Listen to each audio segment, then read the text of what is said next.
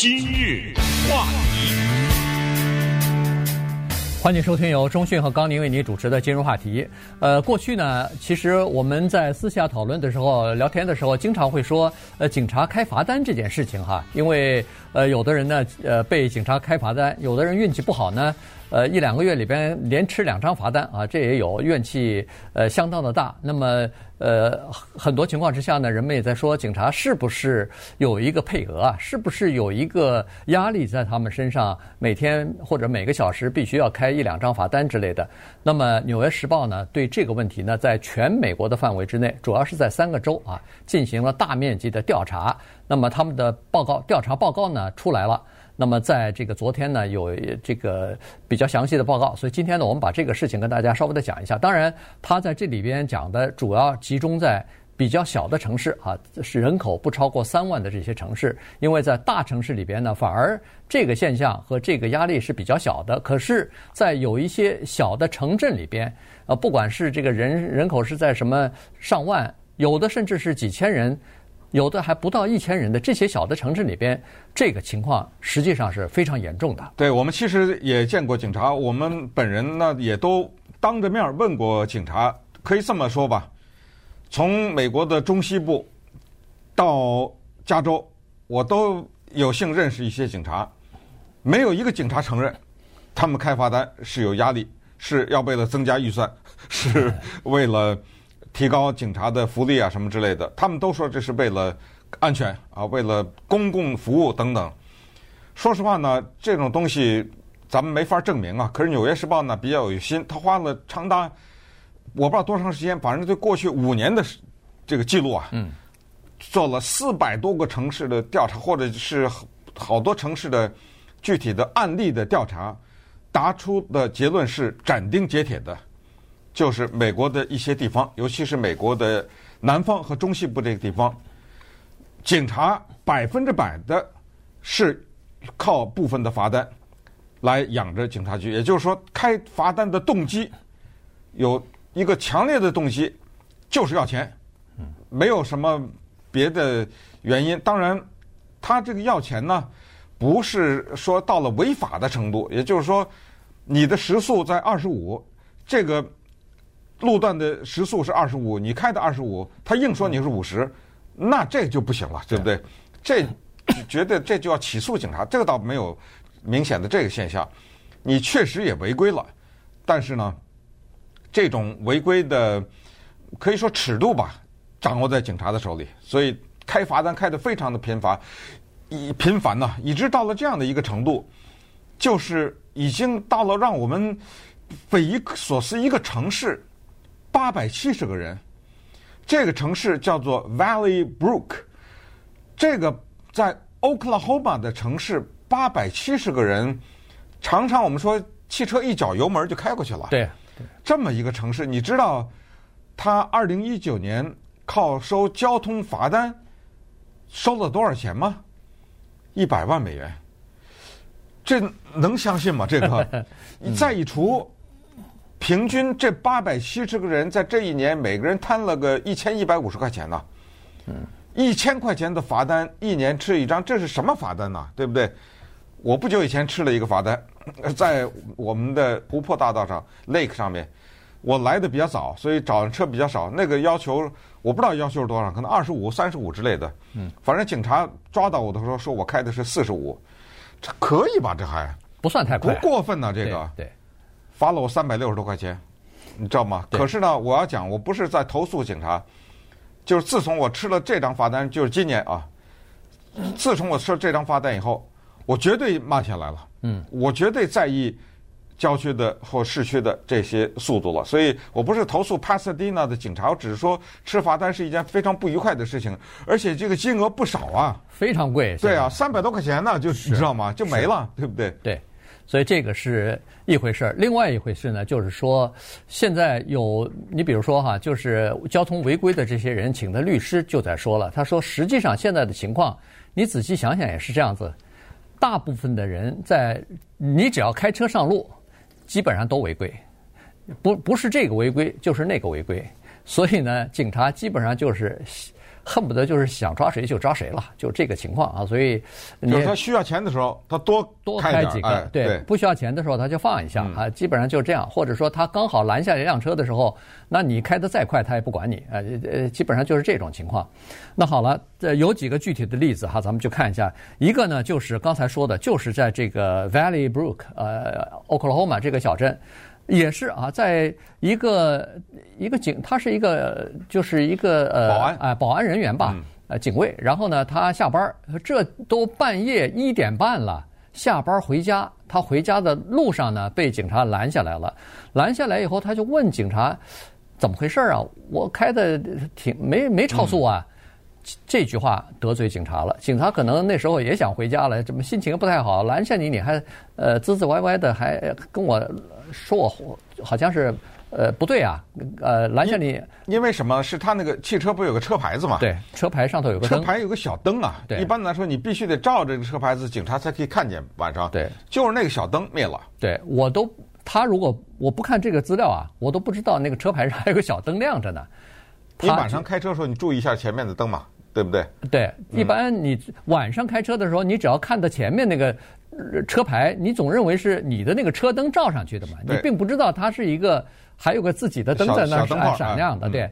所以呢，它这个灯亮了，灭不是哎，就是灭了，它看不见这个车牌了，于是这个就构成了违规了啊，这个就构成你违规了，这叫 plate 的违规啊。所以呢，其实它并不影响交通的安全性。只不过呢，他确实是违规。警察一看他还呃质问自己凭什么拦下他来，马上命令他车里出来，出来一下子就摁到地上了，然后呃手铐戴上，手铐戴上，头都流血了，哎，这个鼻子流着血，血都流到衣服上了。监狱里头去待着，嗯，然后第二天早晨交了八百块钱就出来了。这八百块钱是一是罚单的费用，第二是各种各样出庭的这个费用。嗯，好了。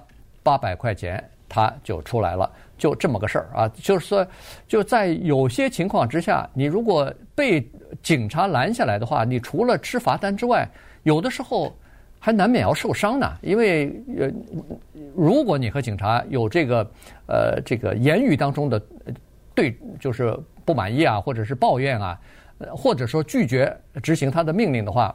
那你可能要吃苦头的，甚甚至要进到监狱里。呃，警察的尊严特别要捍卫，你知道吗？对对对，不能挑战的。他特别在意这个。你只要说，哎呦，这不对吧？不，他妈出来，对，马上就这个，那完了，你一出来就完了。那各种什么搜身呐，呃，搜查你，我不知道啊。这个他搜查你的车，可能是需要搜查令吧？谁知道啊？是不是？反正呢，就是说这方面，我们现在看到的是有一些地区的警察啊。就刚才说的，美国南部和中西部这些到了什么程度呢？这些警察局甚至要求警察，我看看你这个月的表现。反正你出去干嘛呢？你这一趟是执勤，对不对？在某一个路段，嗯，一个小时限开两个罚单，你开不到两个罚单，这个月薪水或者什么这 什么一段时间加薪。还有的更过分的是，你的退休什么金什么都跟这绑在一起，嗯，都跟你开的罚单我。审核你的表现，我要看你在这个月或者这个礼拜你开了多少罚单。哎，那旁边那 Jack 开了多少张？你怎么少这么多啊？等等等等，以及有一些地方的警察局，一会儿我们具体举例啊，什么俄亥俄啊，什么这些地方，对，他们在招聘新的警员的时候，给警察培训的时候，以及他的市政的预算当中的百分之几，必须靠警察开罚单，因为这些小地方呢，他们那地方的人比较保守，那么所以呢。他们对市政府啊涨税这个，那简直看得死死的。对，你根本不能有任何形式的，你给我加税，你不给我涨税，可是市政府要钱花怎么办？就拼命的开罚单。罚单呢开两种人，一种是这是当地的人八百来人，对不对？惨了，这八百来人，这怎么开车呀？还有就是你过路的，尤其是俄亥俄那种什么克利夫兰呐，对，那个市区的人，你敢到旁边的郊区去溜一趟，你你的车敢从他那穿过去。你都不知道，那儿警察都藏在那儿呢，专门开你这从市里来的人的罚单。你可以想想，有一些小的城镇哈，我们连城都不能算。我觉得八百多人、一千三百人这种都可能只是一个镇，是或者一个村子，它大概只有半里路，对，就开过去了啊，对，就开过去了。但是他刚好靠着一个这个洲际公路，嗯，于是他就在这个半里路的洲际公路上。布了多少警察呢？二十来个。对，那你就看吧，反正你只要路过这个，你只要稍微快一点儿、慢一点儿，这个车牌子不对了，这呃车的玻璃上哪个灯不亮啊？哪个灯不亮了，或者是过期的牌照，或者是你在玻璃上这个车玻璃它不许你涂那个，尤其是前面那个驾驶和副驾驶的那个，你不许涂深色的那个玻璃，你涂了，反正各种各样的东西它都会拦下来，拦下来就是一张罚单，这张罚单。呃，不管是在哪儿，现在都不便宜，所以就是靠这些东西呢，他们就来，这叫创收呢，这叫给自己的市政府啊，要呃就是收一些钱，否则的话，市政府的预算就出现大窟窿了。今日话题。欢迎继续收听由钟迅和高宁为您主持的今日话题。这段时间跟大家讲的呢是警察开罚单这件事情啊。《纽约时报》有一个长篇的报道，他们对呃三个州啊进行了全面的分析，对开罚单这件事情进行全面分析。呃，俄亥俄州、Oklahoma 加上弗吉尼亚啊这三个州，呃中西部和南部吧，呃这三个州的情况呢，就是呃其实我我都觉得我们住在纽约和住在洛杉矶的。呃，民众呢算是比较幸运的，这两个大的城市呢没有发现明显的这方面的问题，但是一些乡村啊，尤其是郊区和乡村的这些小的城镇呢，这个问题是非常的明显，而且开了罚单以后，你都没地方去，你都没地方去这个申冤去哈。就是在洛杉矶也好，在纽约也好，它有这个交通法庭，你如果不服的话，你可以出庭去，你可以向这个法官陈述当时的情况。有的时候就可以免除你部分的罚款，或者是全部的罚款。如果你对的话，呃，或者你赌一下那个警察不不来出庭啊。不过现在这个 警察不来的几率是越来越小了。呃，它有两个东西，呃，《纽约时报》分析出来呢，是对这个警察的开单文化、开罚单文化有推波助澜的作用。一个呢是联邦的政府啊，就是高速巡逻呃高速公路安全管理部门呢。每年有一个六亿元的一个资助，这个是给各个州的，它是为了要求提高呃高速公路安全的。也就是说，在高速公路上呢，确实有一些呃开车非常鲁莽，或者说对其他的人造成威胁的这些危险的呃驾车人，那这些人应该给他们开罚单，甚至应该吊销他们的执照。呃，比如说酒醉驾车或者是鲁莽驾车啊，高这个。高速的在驾车、超速在驾车的这些人，所以呢，这些钱呢，就是给了有一些呃警察局，让他们在开罚单的过程当中得到补贴啊。那这些这个东西呢，就增加了警察开罚单的呃积极性啊。他们在这个有政府补贴的情况之下，开一张罚单可能还有点小奖励的哈。所以在这种情况之下呢，就增加了这个。警察开罚单的情况了。另外一个东西呢是比较可怕的，这个是在很小的一些乡村的城镇里边才有的，叫做市长法庭。嗯，呃，这个东西呢，就是说，一般来说，在一个小的城镇里头，它不可能每一个地方都有一个法庭啊。于是呢，这个法庭就设在叫做 市长办公室或者市政厅里边，谁管呢？市长来监督。凡是一些比较小的违规啊，你违反了这个城市的规规定了，甚至是一些比较微小的这个刑事案的呃违规现象呢，都是属这个叫做市长法庭来管。那么好了，一般来说，这个交通事故你在那个乡村里边呃路过的那个高速公路上被开了罚单以后，您要想申诉的话，可以到市长法庭上去。可是问题你知道，到那个地方你胜诉的几率等于零。原因是 原因是上个星期市长刚写了呃电子邮件给警察局长说，哎，我们现在这个呃财政吃紧啊，呃下年底的那个比如说加薪的活动，或者说是呃哪一些公费的支出，你们警察局要的这个设备没钱了，你看着办吧。在这种情况之下，那警察局长可不就把任务压给所有的警察说，哎，每个小时至少每人开两张罚单，不就压下去了吗？对。路易斯安那州有一个非常小的城市叫 Henderson，这个城市的居民只有两千人。纽约时报发现，在二零一九年的时候，他们靠给驾车人开罚单收到了一百七十万美元。我的天哪，这个地方你怎么开车啊？在这个地方，乔治亚州的 Oliver 这个地方，三百八十个居民，这就几户人呢？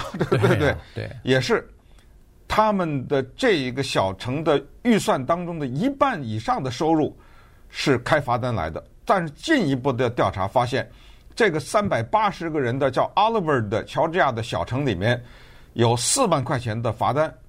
是非法开出来。所谓非法，就是说，这个不是你的这个警察局应该开的罚单，是你叫做超出你的执法范围来开的这个罚单。这些报道出来以后，当然就引发人们对这个问题的思考。包括刚才说的市长法庭，市长法庭这个东西呢，其实联邦政府很多地方是需要取消的。嗯，希望你取消这个，等于是恨不得有点像那个私自的成立这么一个法庭一样。因为他就等于跟警察，咱们不能用勾结这种字啊，就是呃联合在一起了。对。然后就是要要罚款，到了这样的程度，以至于有一些警察局长实在受不了，都因为这个辞职了。西雅图的这么大一个城市，前警察局长就辞职了。辞职的几大原因，其中之一就是说我实在受不了市长给我压力，要一天到晚催我开罚单开罚单。嗯。啊，我实在受不了了，干脆不干了。还有一种比较可怕，就是关于酒醉驾车，有一些地方呢，俄亥俄。比如说，它有一些城市啊，它有这个程度，就是它要钱要的急到一个程度，酒醉驾车呢是重罪，酒醉驾车是联邦的了，也就是说要吊销执照啊、关监狱啊，什么有一系列的这些司法的程序。可是它有一个坏处，就是如果呢启动这个大型的司法程序的时候，你不能马上拿到钱，不能拿到罚款，因为你有的时候你靠蹲监狱什么这种。就不会马上拿到钱，以至于在俄亥俄州啊，Valley Brook 这个地方，就有一个经典的例子，Nicholas Bowser 三十八岁，嗯，他就是酒醉驾车了，不但是喝醉了酒，而且警察要抓他的时候，他跑，一路跑回家去，当然开车开到家门口，警察马上手铐带走，各种酒精检测，就弄到监狱里去，弄到监狱里以后，第二天说你选择吧。你要是现在给我两千一百八十五块一毛一，你出狱，不光是出狱，继续开车，拿回你的卡车。结果他东拼西凑，大概家人过来了吧，交了两千一百两千一百八十五块一毛一，没事了。对，酒醉驾车记记录没有了，他就没有用酒醉驾车这个罪名来给他开这个罚单。对，他开的这个罚单呢，一是叫做。呃，鲁莽开车，对啊，或者说过失开车，嗯、还有一个呢，就是叫做公众场合喝酒啊，就大概就是这两个东西。那么确实啊，他改了一下描述以后呢，钱他照样收，但这次的钱收了以后是他们当地政府的，而没有呃，如果他要是把变成酒醉驾车，那可能就到地方法院，那钱大概就不是他们的了。对，所以在这种情况之下，他宁可选择我要钱。而不是要公众安全，这种人你当然应该吊销他执照啊！他除了这个酒精含量过过了以外，在他身上，在他车上还收搜到手枪呢。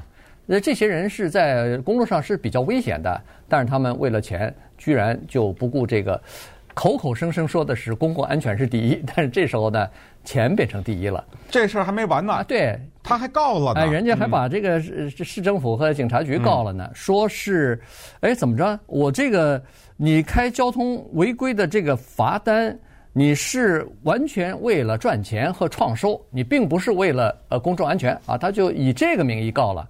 所以他说这些警察呃在执法的过程当中叫做无法无天。呃，所以、哎、你知道结果吗？他告赢了，嗯，警察。退给他两千块钱，你你说这种事儿有没有没有听说过哈？所以我觉得特别可笑的一个举例吧，或者是一个比喻，就是说有时候我们有些人呢，呃，看到猪啊就会想到排骨，你知道吗？我觉得是不是有时候警察有时候看到开车的人，他看到的不是人不是车，而是钱呐，你知道吗？对，哎，又来了，送钱来了给我们警察局，但是呢，以上所说的都是钱的问题。可是还有一个更重要的问题，这个是《纽约时报》启动这个大型调查的真正的动机，就是如果当警察带着收钱的压力，或者带着强烈的收钱的欲望去拦截车辆的话呢，就会造成警民的意想不到的意外的冲突。对，而这种冲突呢，就会死人。这个情况是很麻烦。这里有很多具体的例子。其实，如果警察要是，比如说在拦截人的过程当中不是太粗暴或者再怎么样的话，稍微这个怎么说？咱我非常同情警察，所以我不想太指责警察。但事实就是，很多人就是死了。也就是当时他要不是因为一块车牌子，或者因为一个比较小的一个问题被警察拦截，要不是这个人对警察稍微有点质疑，而被警察从车里给弄出来，他就还是个活人呐。嗯。而关键是死的这些人当中，男的女的。很遗憾的，另外一个事情就是比较是少数族裔比的人多，而且黑人比较多。对，而这种比例呢，它是这样的，就是这种比例就是当你警察成功的完成了一次和失败的一次，这个差的太大了，可能就造成的伤害是多少几百，可能成功才是一两个，是这种对的比例，所以就太不成比例。所谓的成功就是，你比如说。那个当时抓那个 Timothy McVeigh 炸 Oklahoma 联邦大楼的那个警察，他有个外号，就是一个叫什么 脚手啊。对对，那警察特别会开交通罚单，就是一天到晚开交通罚单。但是呢，他就是因为过分的严格，就抓住了那个 Timothy。就大楼爆炸九十分钟以后，就是因为他那个 Timothy McVeigh 这个凶手，他那个卡车。上面少块车牌子，被警察拦截就抓了。对，没错，这是成功的案例。嗯、这就是说，呃，严格执法的这个好处啊。但是呢，更多的人就是在这个有好处的情况之下，确实能拦住一些，比如说酒醉驾车啊，比如说是这个凶凶嫌啊。但是同时呢，又有很多的人无辜的人呢被拦下来啊，所以呢，这个有的时候就说怎么来怎么来找到一个平衡啊，确实也是不容易，呃，对警察来说也不容易。有很多人，警察也说了，他说，呃，开罚单这件事情是上面压下来的，在这种情况之下，你说我们做警察的也没办法的服从命令啊。于是就这样，在这个调查报告当中呢，《纽约时报》他还专门呃有两个案子哈，一个就是一个国防部的。一个雇员啊，结果就被在弗吉尼亚州吧，就是被这个拦下来了。拦下来以后还，呃，好像是铐铐上手铐啊什么的，最后呃关到监狱里头去。然后出来以后，那当然这是国防部的官员，后来也告了。还有一个就是军队里边的一个现役的一个中尉啊，也是呃被拦下来以后，那后来也是被告。就是因为一个小小的车牌子，有点小问题。对，所以当然。违规了没有？当然是违规了。你是应该停下来，但是停下来之后，呃，采取的这个呃过度执法，比如说把人家摁在地上啊，比如说戴上手铐啊，像这种东西，哎，Taser 用那个电击枪啊什么的，像这种都使用了。这个过激的呃这个执执法之后呢，那当然就会引起诉讼啊，就会引起警民之间的冲突啊，甚至就在很多人他不抱怨或者没有打官司，但是。警民之间的信任啊，在这种情况之下，就逐渐的丧失了。